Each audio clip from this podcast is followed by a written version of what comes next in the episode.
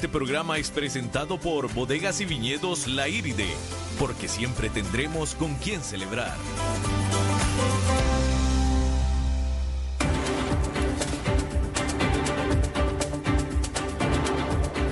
Inicia a las 5 con Alberto Padilla. Un programa diseñado con el objetivo de llevarte diariamente un tema de actualidad, acompañado siempre de reconocidos editorialistas, de lunes a viernes a las 5 de la tarde por CRC 89.1 Radio, a las 5 con Alberto Padilla. Hola, ¿qué tal? Saludos, bienvenidos a esta emisión de A las 5 con su servidor Alberto Padilla. Muchísimas gracias por estarnos acompañando en esta ocasión. Muchísimas gracias a ustedes que nos acompañan en vivo a través de la señal y desde los estudios de CRC 89.1 en Costa Rica y también a los que nos siguen en vivo a través de la señal de Facebook Live, tanto en las páginas de este programa, a las 5 con Alberto Padilla, como de la de CRC 89.1. Muchas gracias a los que nos eh, escuchan en cualquiera de nuestros formatos diferidos o grabados, en la propia página de Facebook, así como también en podcast a través de cualquiera de las plataformas, Spotify, Apple Podcast, Yahoo Podcast, etcétera. Y también gracias a los que nos escuchan en la señal diferida en 89.1 FM de CRC a las 10 de la noche. Salimos en vivo a las 5 de la tarde de Costa Rica en la FM, repetición esa misma noche a las 10, 10 de la noche. Los eh, controles, tratando de controlar los incontrolables, el señor Ángelo Sánchez, muchísimas gracias, que ya no me saluda de mano, no sé por qué.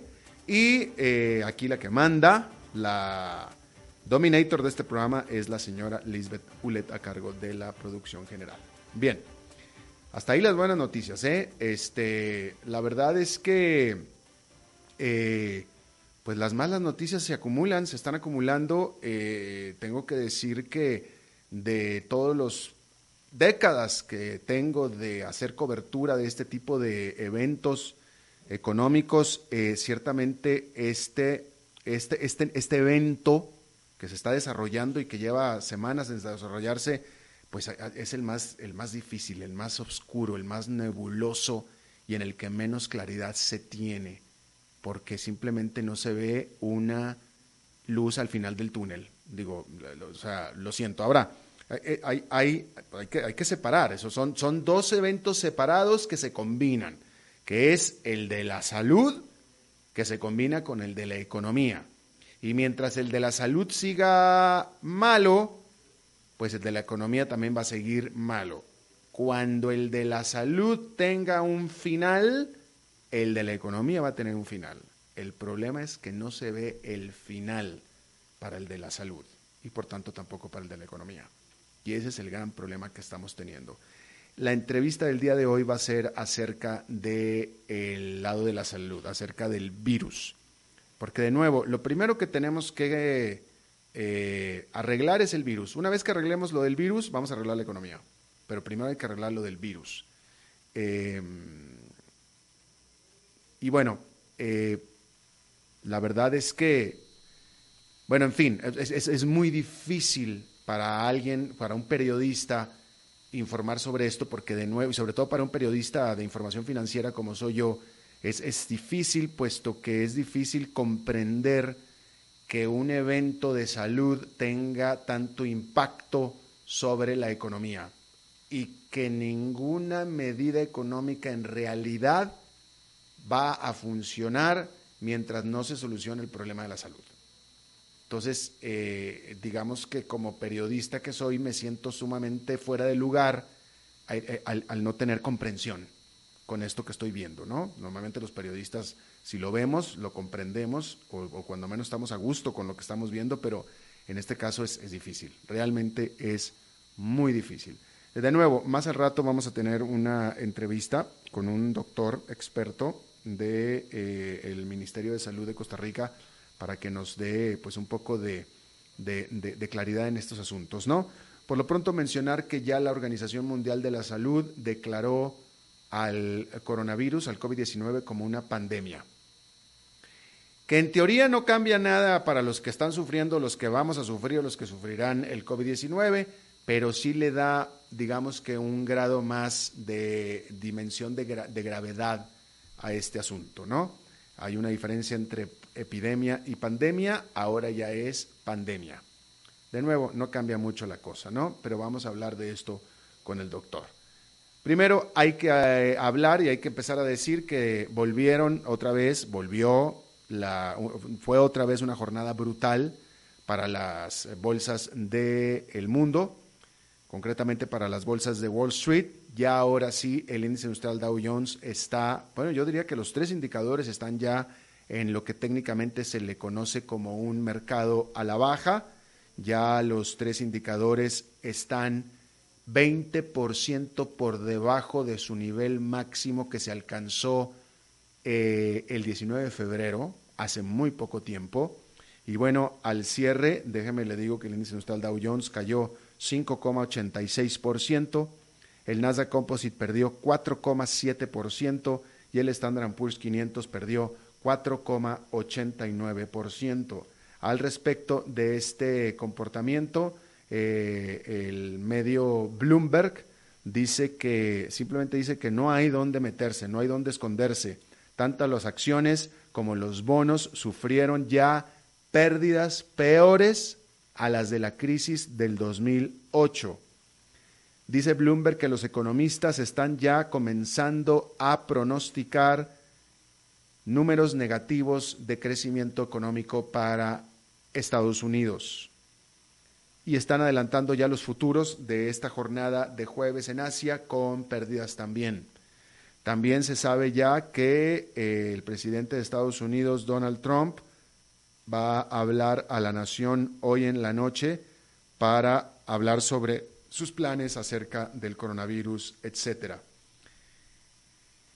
Bien, pero a este respecto, tanto gobiernos como bancos centrales están lanzándose a tratar de limitar el choque económico de la pandemia del COVID-19 cuando en todo el mundo las infecciones ya sobrepasan los 118 mil. Y ahí está Donald Trump que va a hablar hoy en la noche, ¿ok?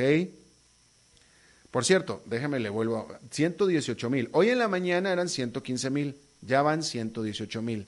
Nada más déjeme le recuerdo, para aquellos que piensan que este asunto es exagerado y etcétera, Déjeme, yo nada más le digo una cosa. Todavía el primero de febrero no existía un solo caso de coronavirus fuera de China. Es más, todavía bien entrado febrero, todavía no existía un solo caso de coronavirus fuera de China. Hoy hay 118 mil en 110 países. Si eso no es de gravedad, pues entonces no sé qué es. Pero vamos a hablar de eso con el doctor un poco más adelante, ¿ok? Sin embargo, hay muchas dudas sobre la capacidad real que tienen los encargados de políticas monetarias y financieras para combatir lo que en esencia es una crisis sanitaria, pero que sin embargo tiene graves efectos secundarios en la economía. Este miércoles el Banco de Inglaterra recortó sus tasas de interés en un medio punto porcentual para dejarlas en 0,25% para facilitar el movimiento de dinero. También anunció medidas para proveer financiamiento barato para que los bancos presten dinero a las empresas pequeñas y medianas. También recortó los requisitos de reservas de capital para facilitar aún más el crédito. El Banco de Inglaterra dijo que las medidas de emergencia tienen el objetivo de mantener operando a las empresas y a la gente con trabajo y a ayudar a prevenir que un daño temporal se convierta en un daño de largo plazo. Este recorte de tasas se da luego que hicieran lo propio los bancos de Estados Unidos, de Canadá y de Australia, los bancos centrales. El Banco Central de Inglaterra dijo que las señales de incertidumbre por parte de los mercados financieros ha alcanzado niveles extremos. Incluso se espera que el gobierno británico presente más medidas durante este miércoles. La semana pasada la Reserva Federal de Estados Unidos tomó una decisión similar. Por su parte, el Banco Central Europeo tiene una reunión de política monetaria el jueves en Frankfurt y se espera que empuje sus tasas de interés más dentro del terreno negativo y anuncie otras medidas más para combatir los efectos económicos de esta pandemia. La presidenta del banco, Christine Lagarde, dijo a los líderes europeos durante una teleconferencia el martes que sin una acción coordinada, Europa verá un escenario que nos recordará a muchos de nosotros la gran crisis financiera del 2008. Pero la gran pregunta siempre fue, ha sido y sigue siendo, ¿qué tanto pueden hacer las autoridades monetarias para mitigar un choque en la oferta con falta de producción y suministros en países que tienen un alto número de infecciones? En China y ahora en Italia, las cuarentenas impidieron a sus ciudadanos ir a trabajar a las fábricas y a los consumidores a salir a consumir y a los viajantes a viajar. ¿Qué medida monetaria puede ayudar en estos casos? Otra complicación más es que aunque las medidas de los bancos centrales fueran en efectivo efectivas, tienen hoy en día mucho menos armamento que con el que contaban hace 10 años en la crisis del 2008. Las tasas de interés ya de por sí están en niveles mínimos históricos y los libros contables de los bancos centrales están ya hinchados luego de años de estar comparando, mejor dicho, comprando bonos por billones de dólares. Sin embargo, a los inversionistas les gusta ver que las autoridades están trabajando.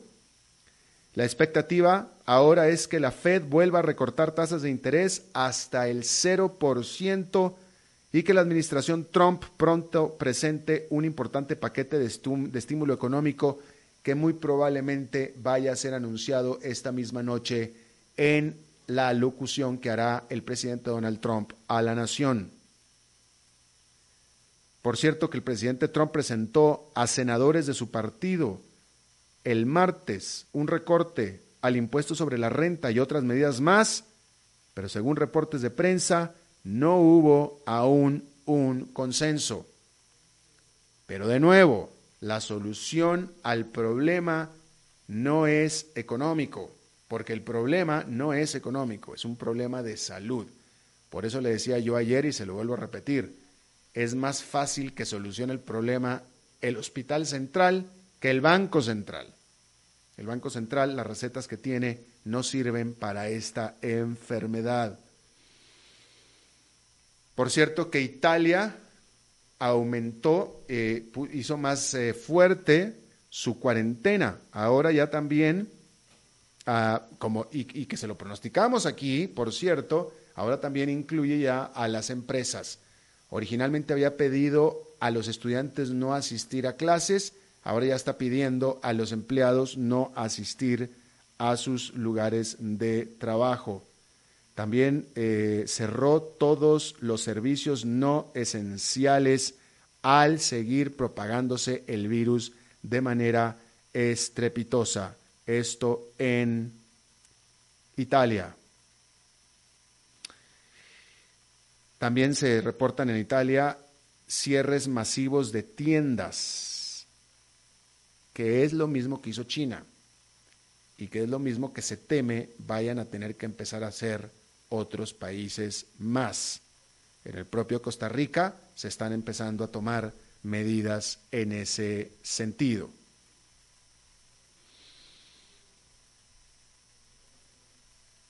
Bueno, por cierto, también el presidente Donald Trump y su equipo económico se reunieron este miércoles con los, principales jefes de Wall Street para hablar sobre los crecientes problemas de las condiciones financieras del sistema.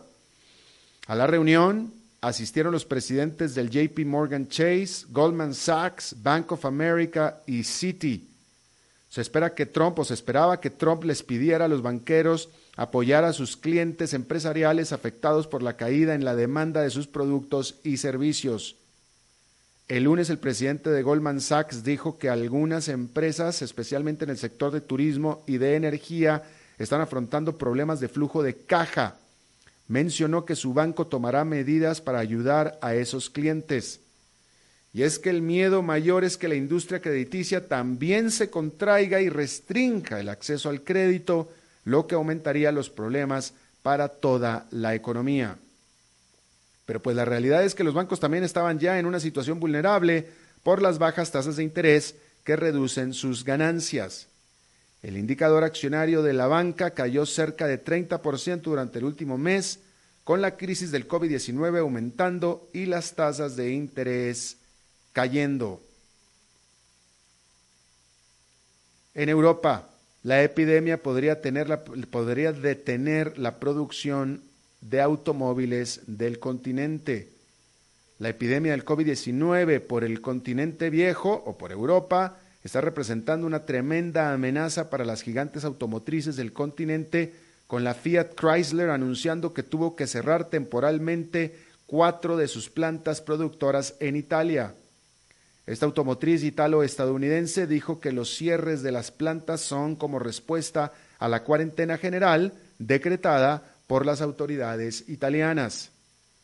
La empresa dijo también que aumentará el espacio entre los empleados en sus puestos de trabajo.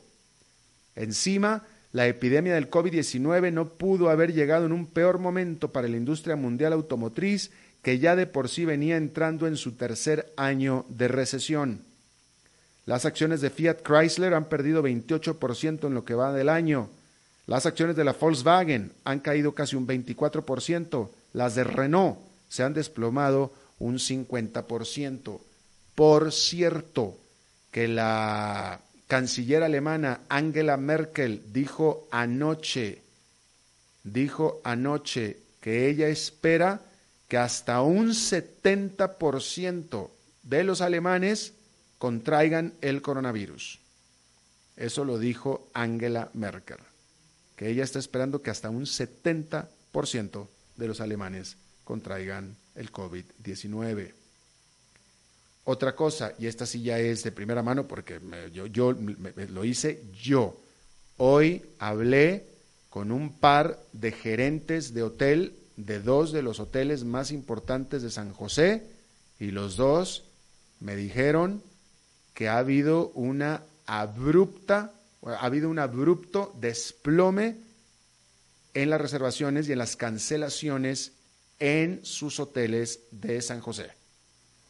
Quiero hacer la diferencia y la distinción entre San José y el resto de Costa Rica, porque yo parto del supuesto de que los hoteles de San José más bien son eh, frecuentados por viajeros de negocios más que por turistas, a diferencia del resto de Costa Rica. A lo mejor estoy diciendo una boludez.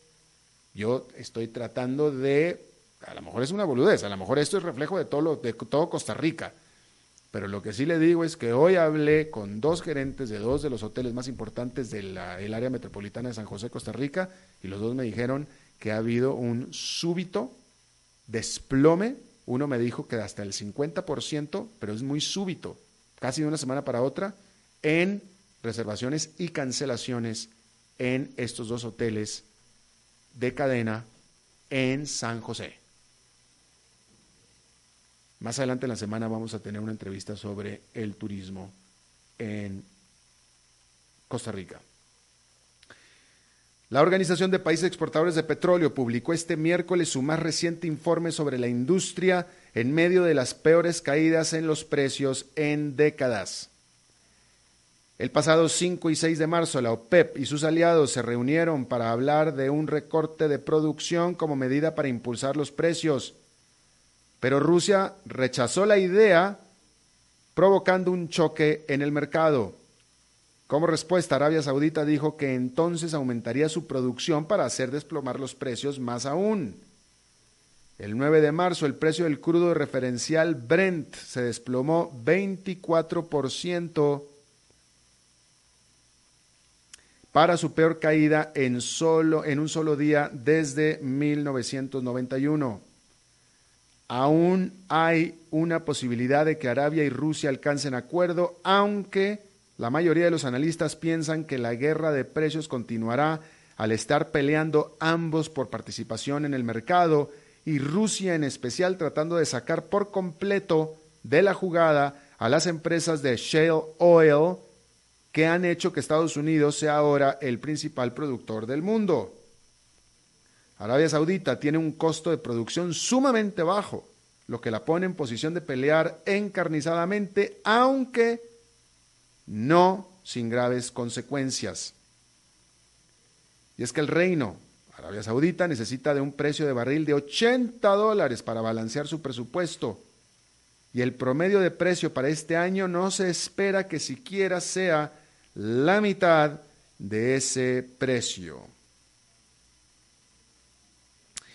A ver, déjeme ver si le encuentro aquí alguna otra nota importante.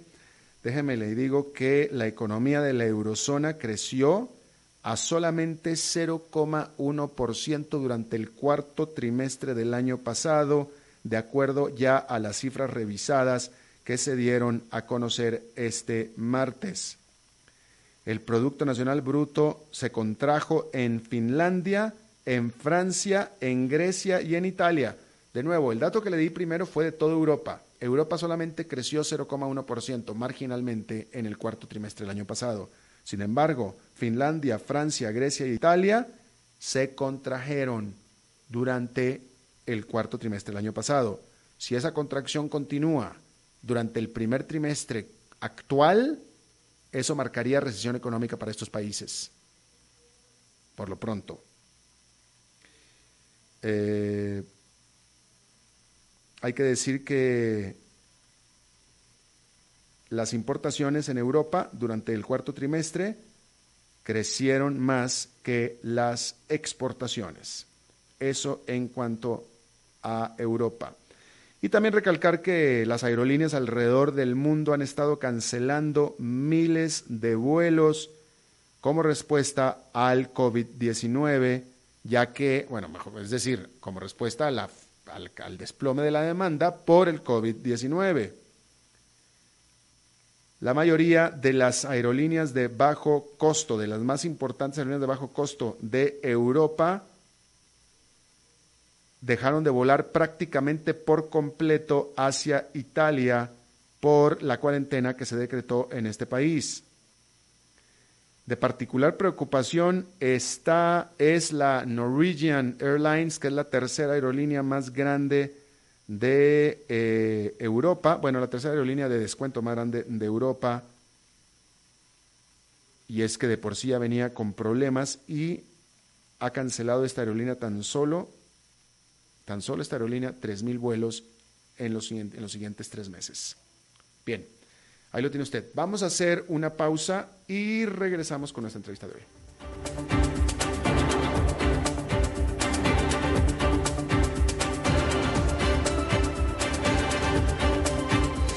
A las 5 con Alberto Padilla por CRC 89.1 Radio. Tinto, blanco, rosado, espumante, seco dulce. El vino es como los amigos, proviene de diferentes cepas y familias convertidas en bodegas de tradición. La Iride, una bodega personal establecida en Mendoza, Argentina, produce vino de exportación con la calidad de Mendoza, expresada en taninos frescos, frutales, remembranzas de tabaco y chocolate. Una fiesta al paladar. La Iride, vinos argentinos de tradición. CRC 89.1 Oyentes informados.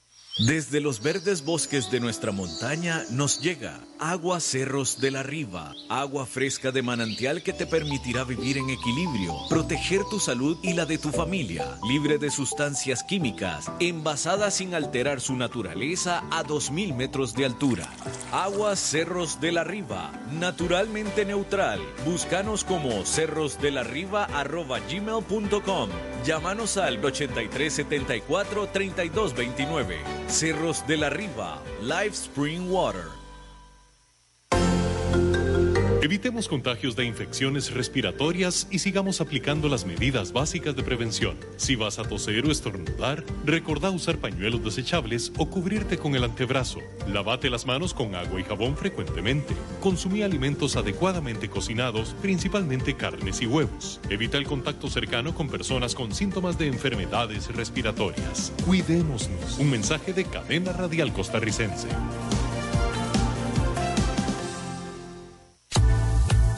Desde Maipú, Mendoza, la tierra del olivo nos llega aceite de oliva Laur. Su delicada y elegante textura, así como su afrutado aroma vegetal, lo convierten en un aceite especial para paladares exigentes. Disponible en tres variedades: Laur Cruz de Piedra, Laur Aceite de Oliva Extra Virgen y Laur Gran Mendoza Aceite de Oliva Extra Virgen. Lo mejor de tres zonas en una sola botella. Galardonado con el Gran Prestige Gold en el Terra Olivo 2018. Aceites de oliva Laur no pueden faltar en tu mesa. De venta en todas las tiendas, don Fernando.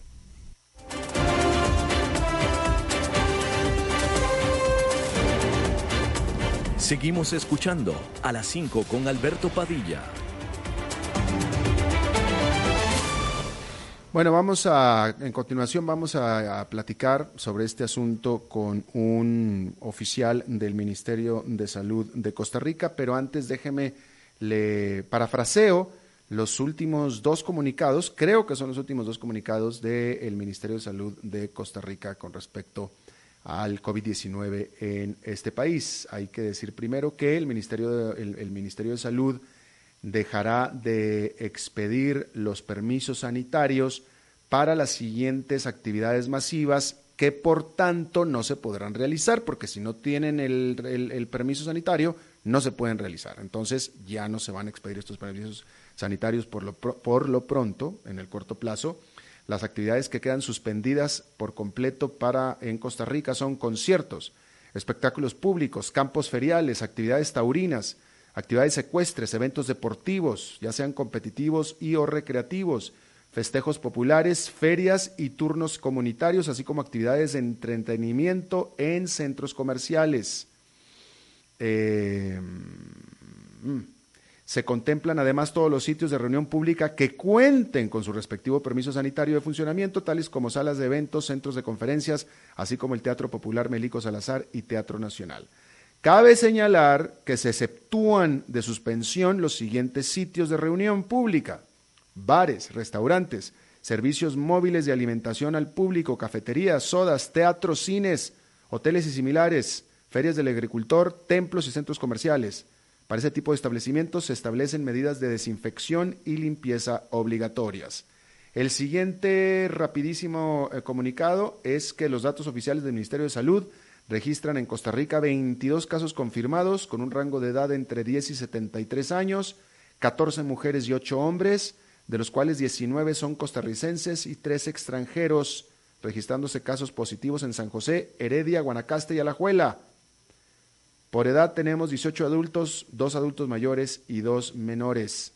Importante destacar que 16 de esos casos confirmados son contactos del paciente internado en condición delicada previo a su diagnóstico. Las autoridades sanitarias también aclararon que el registro de estos nuevos casos derivó la necesidad de emitir órdenes sanitarias de cierre de los siguientes centros educativos: Escuela San Felipe de Alajuelita, Escuela República de Panamá y Desamparados y Colegio San Francis de Moravia. Bien, vamos, está con nosotros en la línea Roberto, el doctor Roberto arroba Tijerino de la Dirección de Vigilancia de Salud del Ministerio de Salud. Doctor, muchísimas gracias por tomarnos la llamada. Con mucho gusto, Alberto, ¿cómo está? Bien, gracias. Primero que nada, ¿de qué sirve suspender la, lo, todo lo que leí, todos los este, eventos deportivos, los eh, eh, espectáculos, conciertos, espectáculos públicos, etcétera, si de todos modos la gente puede ir libremente a bares, restaurantes, cines, teatros, etcétera? Bueno, esa es una muy buena pregunta. en realidad, el tema de de los estadios, de los teatros, es porque hay una cantidad muy grande de personas. Y entonces esa es la razón principal. En los otros lugares hay concentración de personas, también es cierto, pero eh, es menor, eh, son lugares un poco más abiertos en, algunos, en algunas ocasiones y además está la indicación estricta de eh, la limpieza de superficies, del lavado de manos, ¿verdad? Todo el tema de la higiene personal. De todas maneras, esto se tiene por un, en principio, por los, por los próximos 15 días, pero estamos evaluando todos los días desde el Ministerio de, los, de Salud y cabría, en la medida de lo posible, si esto se complica un poco más, aplicar otras medidas. Eh, bien, doctor, ayúdenos un poquito a entender, eh, precisamente hablando de estas medidas, eh, quien empezó, la, única experiencia que tenemos es China, que hizo todas estas medidas que hizo, y ahora es Italia. Y bueno, Costa Rica está empezando a tomar los primeros pasos que tomaron China y después Italia. El costo económico para China y ahora seguramente para Italia ha, sido brutal. El costo económico de estas primeras medidas sobre Costa Rica va a ser brutal también, es decir, eh, la industria de los conciertos va a perder todos sus ingresos, eh, eh, etcétera, etcétera. La pregunta es, tomando en cuenta los costos tan fuertes que se, que se, que se están viviendo y que se vivieron en otros países económicos, ¿se justifica, vale la pena eh, entrar en estos costos tan grandes cuando este, eh, esta infección, que es muy infecciosa, no es necesariamente letal, tan letal? Es decir, la gran mayoría se salva, la gran mayoría. Eh, quiero que me ayude a entender el costo-beneficio. Sí, vamos a ver, nosotros en este momento hemos puesto todo en la balanza, créanme que todo lo hemos valorado y es, es cierto, el tema económico es muy importante, el tema de conciertos, el tema de partidos de fútbol, el tema de eh, corridas de toros, ¿verdad? Todo esto se ha valorado. Pero por encima de una, un tema económico estamos poniendo la salud pública, la salud de las personas. Ciertamente no es una enfermedad tan letal, se nos mueren aproximadamente un 3% de las de las personas, ¿verdad? Un 2-3%, pero eh, la morbilidad sí es importante.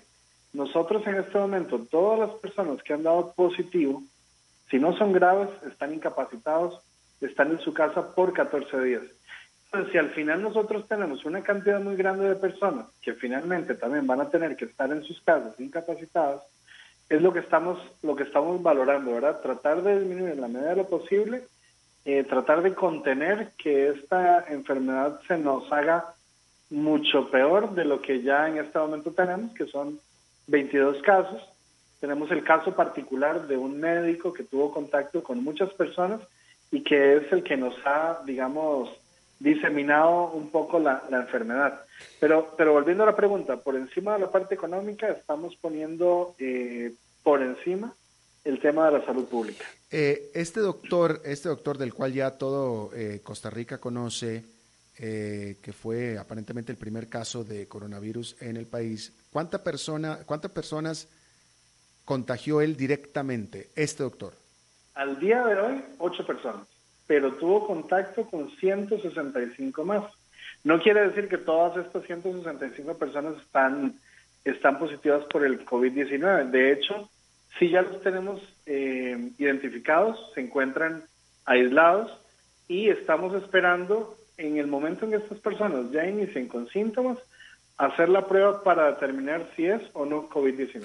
Se necesita que la persona, eh, eh, se necesita que alguien que tenga potencialmente en incubación el virus manifieste enfermedad, malestares para poder diagnosticarse.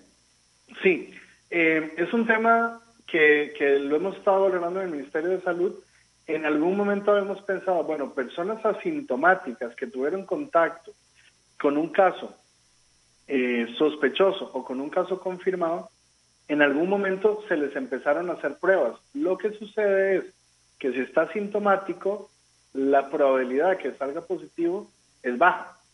Y entonces podríamos tener un falso, un falso negativo de una persona que posteriormente sí se nos vaya a enfermar. Entonces, ¿qué estamos haciendo? Hasta que la persona empiece con sintomatología, que puede ser fiebre, puede ser dolor de garganta, puede ser tos, eh, malestar general, hasta entonces nosotros indicamos las pruebas. Eh, en base a este doctor, que es decir, hasta ahora van ocho infectados que infectó este doctor. Pueden ser más, hasta ahora son ocho nada más, pero pueden ser más, ¿verdad? Pueden ser más. Ok. ¿Podemos nosotros, en base a este caso, al caso del doctor y a los resultados, podemos decir que eh, es apropiado afirmar que cada infectado de coronavirus infecta a otras ocho personas en promedio? No. En promedio, en promedio, eh, una persona con coronavirus infecta dos a tres personas. Lo que pasa es que en este caso particular es un médico, ginecólogo, de un hospital público, y entonces anda saludando a todas las personas, pacientes, secretarios, otros médicos, enfermeros, y el problema es que está con muchas personas en un lugar muy, muy cerrado, ¿verdad? Y hace que se hayan, se hayan contagiado más. Lo otro es que este doctor también estuvo trabajando durante dos o tres días, hizo una guardia médica estando enfermo. Él probablemente no sabía, no sospechaba que tenía esta enfermedad, seguramente pensó, es una gripe común y no pasa nada. Eh, cuando nos dimos cuenta, pues salió positivo por el COVID y ahí fue en estos tres o cuatro días que estuvo él en contacto con otras personas que fue diseminando la enfermedad. Entonces, ok, eh, usted nos confirma y me parece que es muy importante que en realidad el promedio de contagio de cada eh, infectado es de dos a tres personas. Sí, señor, así es. Eso quisiera decir que en el caso de en el caso de los 22 casos confirmados de coronavirus en Costa Rica, fácilmente se van a multiplicar por dos o tres. Podría ser. 44, sí, 66 esperaríamos, esperaríamos un número por ahí, ¿verdad? De todas maneras, eh, toca esperar los resultados. Esto es muy variable. Hay personas que por su sistema inmunológico puede hacer que se estén, que estén enfermos, pero que eh, no tengan una enfermedad grave y estén aislados en su casa y ya no están transmitiendo la enfermedad a, a otras personas, ¿verdad? Y es lo que estamos haciendo. Todos los casos que han sido contacto de casos positivos, de casos eh, confirmados, están aislados en su casa junto con su núcleo familiar. Esto nos asegura que durante los próximos 14 días, como están en su casa y no tienen contacto con otras personas, solamente eh, se, se, enfermarían o el núcleo familiar o la persona afectada. Eh, le voy a hacer una pregunta que yo sé que usted tiene la respuesta porque estoy seguro que el Ministerio de Salud ya corrió números, vamos a decirlo de esta manera. ¿Cuántos casos más razonablemente está esperando las, el, Ministerio de Salud que vaya a haber eh, en Costa Rica, no sé, qué digamos, en las, en las próximas dos, tres semanas, así razonablemente? Bueno, a ver, es una pregunta muy difícil y probablemente no tenga una respuesta. Aunque nosotros podamos haber hecho números, eso es muy complicado porque otra vez una persona puede contagiar a tres personas. Costa Rica es un país muy turístico, aunque han bajado los vuelos, aunque ha bajado el número de personas que nos visitan, siempre siguen llegando personas. Si nosotros eh, analizamos bien cómo fue los casos que han llegado a Costa Rica, todos, absolutamente todos, fueron importados. Obviamente, pues no, no, pues no en, en todos casos son importados, no nació aquí. No, no, estamos de acuerdo. A lo que quiero decir es que esta importación puede seguir llegándonos. Ah, ya, entiendo. Si, si, fueran solo los que tenemos... A ver, si cerráramos las fronteras y no llega nadie más, yo le podría decir sí, 60, 70 personas más, porque estuvieran en contacto con estos casos positivos. Pero como las fronteras no se han cerrado y siguen llegando personas, y tenemos extranjeros que nos han llegado, que han tenido manifestaciones y que se toman muestras, estamos a la espera de esos resultados. Entonces, esto se puede multiplicar por más, ¿verdad? Eh, a eso es lo que me refería. Bien. Ahora, confírmeme una cosa nada más. Eh, alguien que tenga el virus en incubación, es decir, que no está manifestando enfermedad para nada, no se siente mal o nada, pero que lo trae, ¿esa persona está contagiando activamente a, otras personas? Sí, eh, en, un porcentaje pequeño, pero sí está, este, puede estar contagiando. Estamos hablando que una persona asintomática entre un 5 y un 10% de los casos podría estar contagiando. Bien. ¿Verdad? Eh, bien, ah, eh, bien. Ahora le voy a hacer un seguimiento, le voy a hacer un seguimiento de la pregunta que le hice anteriormente acerca de cuántos casos más esperan en Costa Rica y que usted dijo que es muy difícil saberlo y que le creo porque sí es cierto. Pero déjeme le pregunto. Si, con, si, cuando ustedes tomaron la decisión de no expedir los permisos sanitarios para todos los eh, eventos masivos que mencionamos, eso fue antes de que se registre, de que hubiera 22 casos. Eso fue ayer, o sea que ayer había, no sé, 15. 13 casos. Bueno, ahí está, con 13 casos. Y usted al principio dijo que probablemente se pudieran tomar decisiones más severas, más duras. Eh, estaba yo mencionando el caso de los restaurantes, bares, eh, cines, teatros, etcétera, etcétera. ¿Cuál es la medida? ¿Qué, ¿Qué es lo que ustedes necesitarían ver para decir, saben qué? Tampoco teatros, cines, centros comerciales, bares, restaurantes, nada. Sí, vamos a ver, en este momento nosotros no podríamos todavía decir con certeza, tenemos transmisión activa comunitaria, es decir, ya el virus circula por todos lados. Porque todos los casos que hemos tenido los hemos ubicado y eh, los hemos aislado. Entonces todavía estamos conteniendo la enfermedad. Eso es lo que nos ha llevado a hacer estas medidas, ¿verdad? Eh, entonces, vamos a ver, si ya nosotros tuviéramos una transmisión activa de la enfermedad, eh, probablemente tomaríamos alguna decisión un poquito más severa en ese sentido, para tratar de que nadie estuviera en contacto con otras personas y disminuir la probabilidad de contagio. Entonces, es una respuesta otra vez muy difícil, es una pregunta muy difícil y eh, tendríamos que ir valorando día a día cómo va la evolución de todos los casos. Ya. Eh, estos enfermos que están eh, aquí en los 22, estos 22 confirmados, ¿están en hospitalizados? Tenemos tres hospitalizados, el médico que está en una situación delicada, dos contactos que fueron de este médico que están en otros hospitales pero están estables y los 19 restantes casos están en su casa, aislados, ¿verdad? Y están en una condición, digamos, buena, no ameritan hospitalización. Ajá. Eh, ¿Y cómo se le trata? ¿Qué, cuál es el tratamiento para un enfermo ya del COVID-19, que ya está con, con, con, los síntomas, etcétera? Bueno, esa es una buena pregunta y la respuesta, digamos que ahí sí es muy fácil. No hay tratamiento, no hay vacuna, pues el tratamiento, no hay un tratamiento específico, ¿verdad? No es como que uno dice, tengo una infección bacteriana y le doy un antibiótico. Esta, como es una infección viral, no hay un tratamiento específico.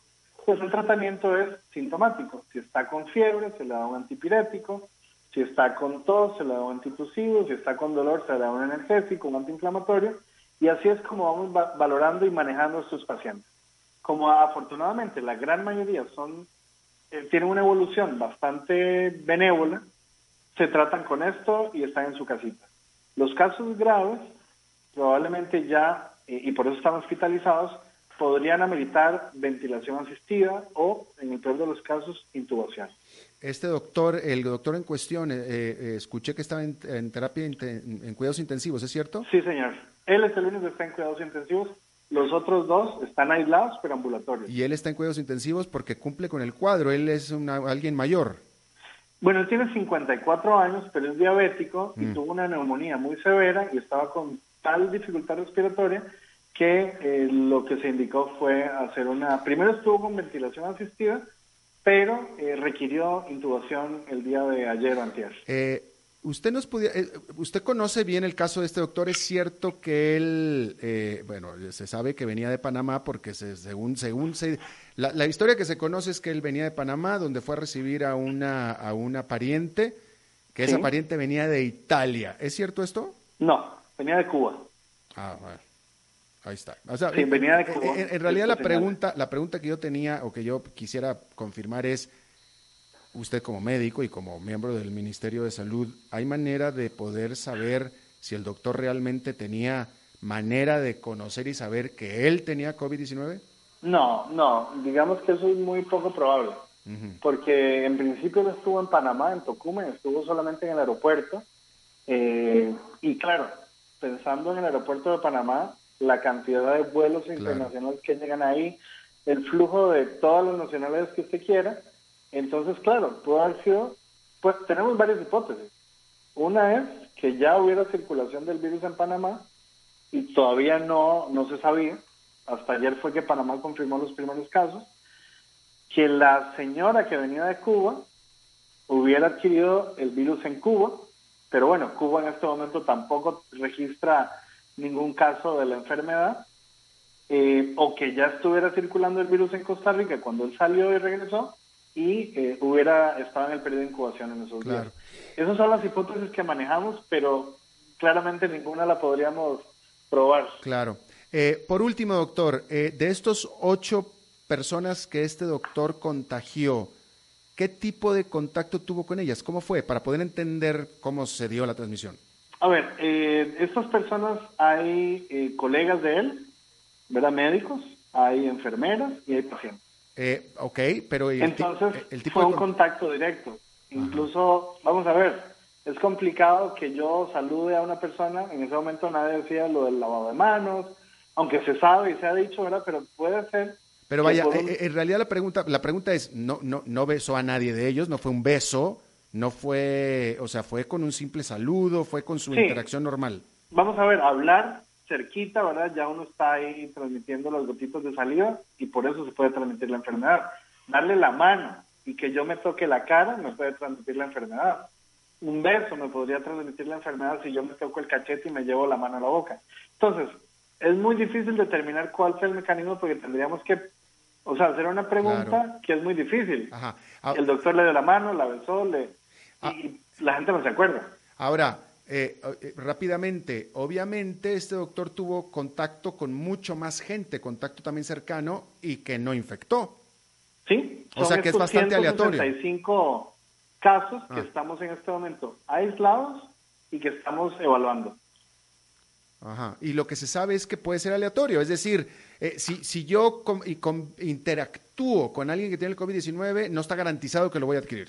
Correcto, es aleatorio. Es aleatorio, es, el sistema inmune de la persona, eh, es la distancia que tuvo con esta persona, es la cantidad de virus que me hayan, digamos, este, pasado. Sí, son muchos factores, la edad de las personas, si tengo una enfermedad crónica, son, son muchas variables que hacen que unos se enfermen y otros no.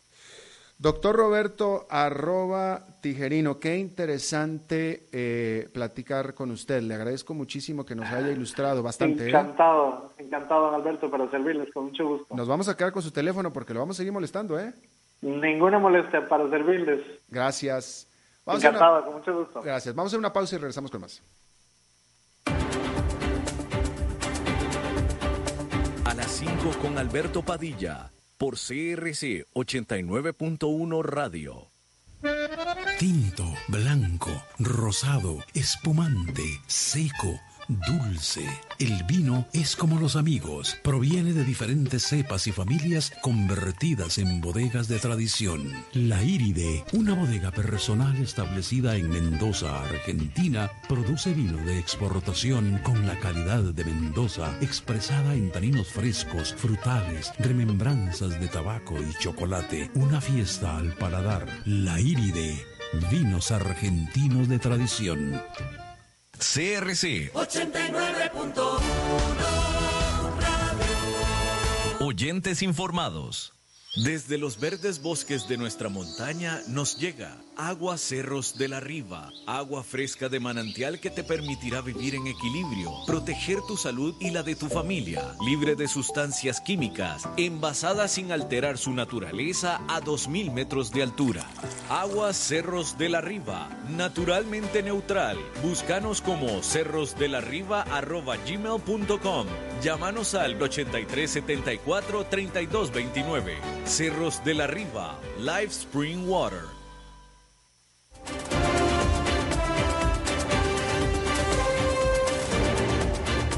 Seguimos escuchando a las 5 con Alberto Padilla. Bueno, vamos a cambiar completamente de tema, pero vamos a seguir siendo serios porque es miércoles y se une a nosotros pues nuestra buena amiga y nuestra corresponsal de asuntos importantes. Y es la hora en que los enlazamos con el programa de nuestra estación hermana 94.7, el programa de BID 94.7, que es donde está Maritza. Pero yo no la escucho. ¿Estamos con Maritza o no? ¿Sí? ¿Estamos ya enlazados teóricamente? Maritza, ¿tú me escuchas a mí? Bien, bueno, vamos a esperar a conectarnos con, Maritza, que está en vivo en este momento en su programa de 94.7. ¿No? ¿Tenemos un problema técnico? ¿Sí? Los incontrolables le están ganando al señor Ángelo Sánchez. Yo por, eso le digo los incontrolables, justamente. Bien. Eh, bueno, pues eh, vamos a ver si se pueden controlar los incontrolables, pero eh, pues muy reveladora la entrevista con el doctor eh, arroba, tengo que decirlo, ¿eh? este, eh, ahí está, para tratar de poner las cosas en su verdadera dimensión. Eh, él habló acerca de el costo-beneficio de tomar las medidas que se han tomado hasta ahora aquí en Costa Rica, que son medidas que se tomaron antes en China y también en Italia. Eh, y ahora están empezando a tomarse en Costa Rica. No me queda claro hasta este momento, fíjese lo que le voy a decir, bueno, en España también se han estado empezando a tomar medidas ya, pero lo que quiero decir es que no me queda claro si en el resto, son 110 países en los que el coronavirus está en este momento en el mundo, eh, eh, y no me queda claro si en el resto de los países están tomando medidas como las que se tomaron en Italia y que se están empezando a tomar en Costa Rica. Hoy estuve chateando con un colega en España y me está diciendo que en España se están empezando ya a tomar eh, medidas. Básicamente me dijo, dice, me dijo concretamente, a ver, dígase, es que le quiero poner eh, justamente lo que me, lo que me puso. Eh, dice, una, una mañana de locos, aquí con cancelaciones y cierres de servicios en cascada, es lo que me está diciendo sobre España. Eh, bueno, pues ahí está esto. Y ahora también aquí en Costa Rica. Y bueno, es la primera vez que yo hablo con una autoridad de salud que me habla sobre la necesidad de tomar este tipo de medidas, que me pareció pues bastante eh, revelador, ¿no? Al final, que esto también es cierto, suponiendo, digo, para aquellos que están pensando que, eh, para aquellos que están pensando que, que, que, a lo mejor todo esto es una exageración, que hay demasiado pánico, lo que el doctor nos estaba diciendo es que de todos modos, si no se tomaran estas medidas de, de cancelación de conciertos, de la no aglomeración, etcétera, el virus se diseminaría de manera rampante con lo cual se multiplicarían las infecciones, con lo cual se multiplicarían las personas, uno, que no van a ir a trabajar, y dos, que están contagiando a más personas, que después tampoco van a ir a trabajar. Entonces, al final, de todos modos, habría sí o sí un efecto económico. ¿Me explico? Eh, y sobre todo con el ritmo de contagio que se está dando en el mundo. El doctor nos hablaba de que en promedio cada contagiado contagia a otras dos o tres personas más. Y pues bueno, ahí échele usted la cuenta, empiece a hacer las cuentas usted, ¿no? Entonces, eh, bueno, pues ahí está. Supongo que no todo está escrito en ese sentido, supongo que aún podemos discutir, eh, porque, pues de nuevo, lo que sí sabemos es que las medidas que se están tomando están generando una recesión mundial, una recesión económica mundial. Y estamos hablando de cosas mayores. O sea, que caiga la actividad económica al grado que se vaya a generar una recesión económica mundial, estamos hablando de una envergadura muy grande, producto de las medidas que se están tomando para prevenir los contagios. Bueno, pero si no se prevenieran los contagios, entonces todo el mundo caería enfermo y de todos modos la gente tampoco iría a trabajar. Y quizá el costo sería incluso mayor. Aunque, bueno, eh, eh, con el doctor estábamos hablando de que la persona dura enferma este pues unos cuantos unos, unos, tan solo unos días más. Pero si dejáramos correr rampante el virus pues el problema es vaya una persona cae enferma durante unos días pero ya contagió muchísimas personas más. Es que en realidad no hay salida fácil a todo esto, ¿no? Y en algún lugar yo leí al principio que ya al menos una persona contrajo, eh, y esto fue en China, que al menos una persona contrajo el COVID-19 dos veces. Eso lo leí una, una vez, no lo he vuelto a leer más, pero pareciera que eso comprobaba que la persona que, que, que, que tuvo COVID-19 y sobrevivió, no queda inmune, lo puede volver a adquirir. Entonces, pues ahí está. Entonces, este, eh, vaya, pareciera que pues no hay otra opción a la de seguir tomando las medidas que se tomaron en China y que al parecer funcionaron para contener el virus. ¿eh? En Italia todavía no hay resultados. En Italia sigue la propagación rampante, por eso están tomando o endureciendo las medidas hay que observar qué es lo que pasa en Italia.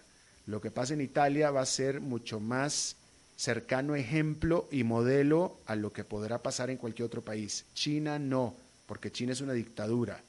China tuvo la capacidad de reforzar o hacer forzar las medidas, pues como lo hace una dictadura, ¿verdad?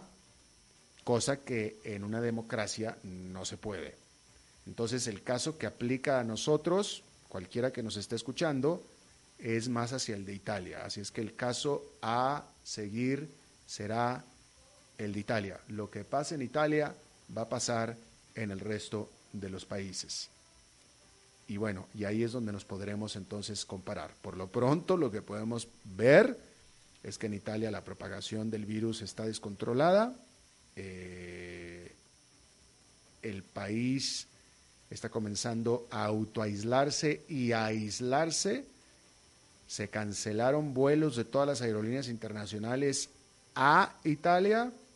Italia decretó no clases en colegios y universidades ya decretó no asistir a los centros de trabajo y las propias empresas, como lo estábamos viendo, Chrysler, Fiat, Fiat Chrysler, anunció el cese de operaciones de al menos cuatro de sus plantas productoras. Todo esto con un efecto de choque económico muy importante. Y eso que está pasando en Italia pudiera pasar en otros países también. En Costa Rica estamos viendo el principio. ¿No? Ahí está. Bien, ya estuvo. ¿Ya estamos? Ya, listo. Bueno, pues muchísimas gracias por habernos acompañado. Se nos acabó el tiempo. Eh, vamos a seguir eh, explorando el caso de la industria del turismo, etcétera, sobre, sobre este asunto del COVID-19 en las siguientes emisiones. ¿Ok? Espero que termine su día en buena nota, en buen tono. Nosotros nos reencontramos en 23 horas. Que la pase muy bien.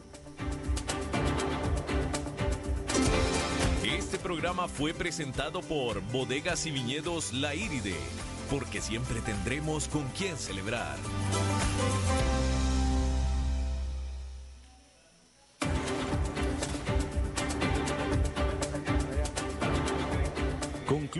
A las 5 con Alberto Padilla.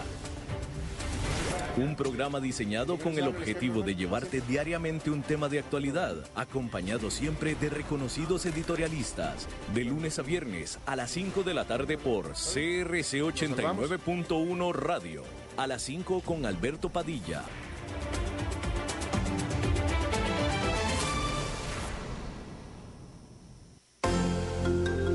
Evitemos contagios de infecciones respiratorias y sigamos aplicando las medidas básicas de prevención. Si vas a toser o estornudar, recordá usar pañuelos desechables o cubrirte con el antebrazo. Lavate las manos con agua y jabón frecuentemente. Consumí alimentos adecuadamente cocinados, principalmente carnes y huevos. Evita el contacto cercano con personas con síntomas de enfermedades respiratorias. Cuidémonos. Un mensaje de Cadena Radial Costarricense.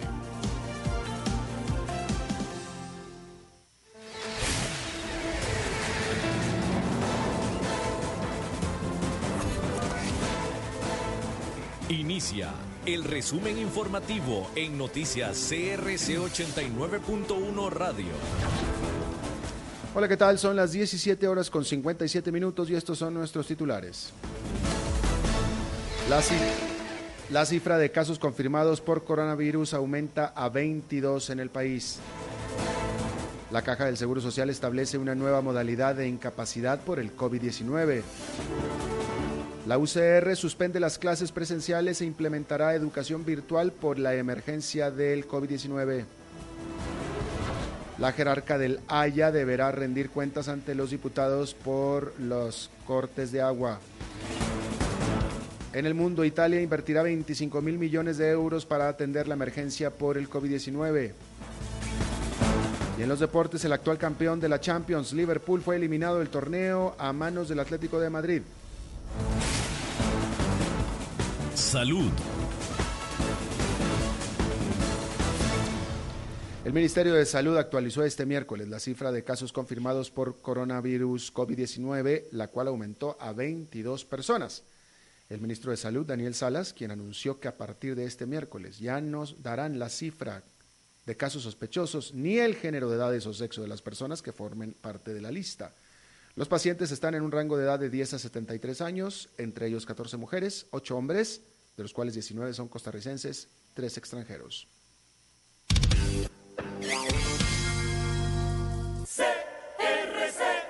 La Caja Costarricense del Seguro Social estableció una nueva modalidad de incapacidad especial para abordar el coronavirus.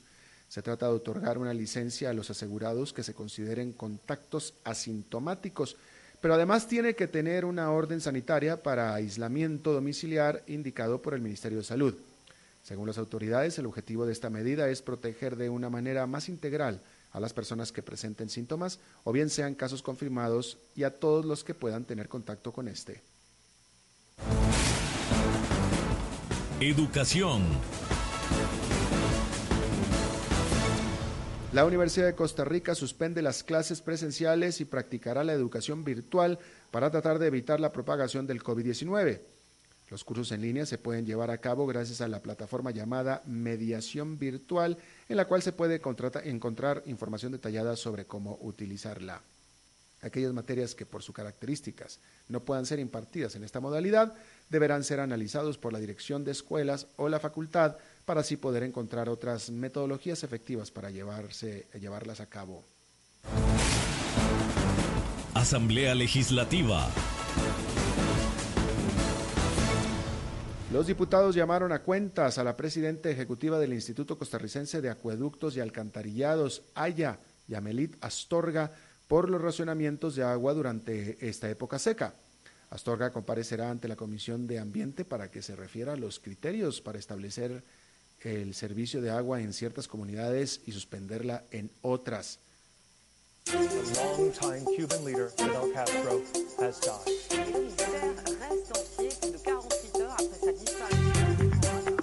Internacionales. El gobierno de Italia anunció que invertirá 25 mil millones de euros, que equivale a unos 28 mil millones de dólares para luchar contra la epidemia del COVID-19. En ese país ya ha dejado más de 700 fallecidos, según las fuentes oficiales de salud. Se espera que parte de ese dinero sea utilizado para atender los momentos más críticos que viven los italianos y el resto para un segundo proceso de prevención.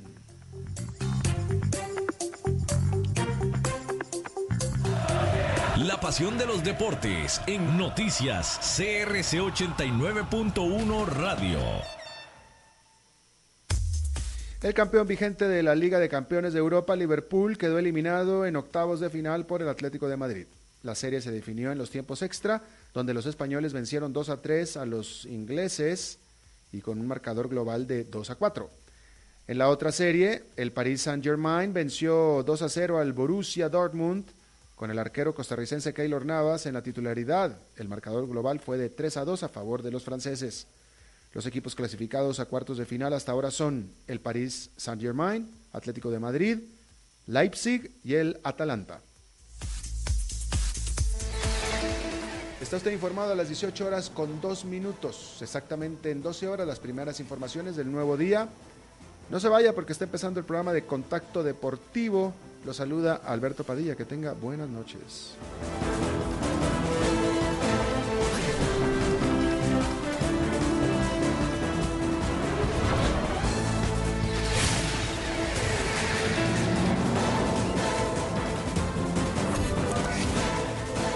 Este fue el resumen informativo de noticias CRC 89.1 Radio.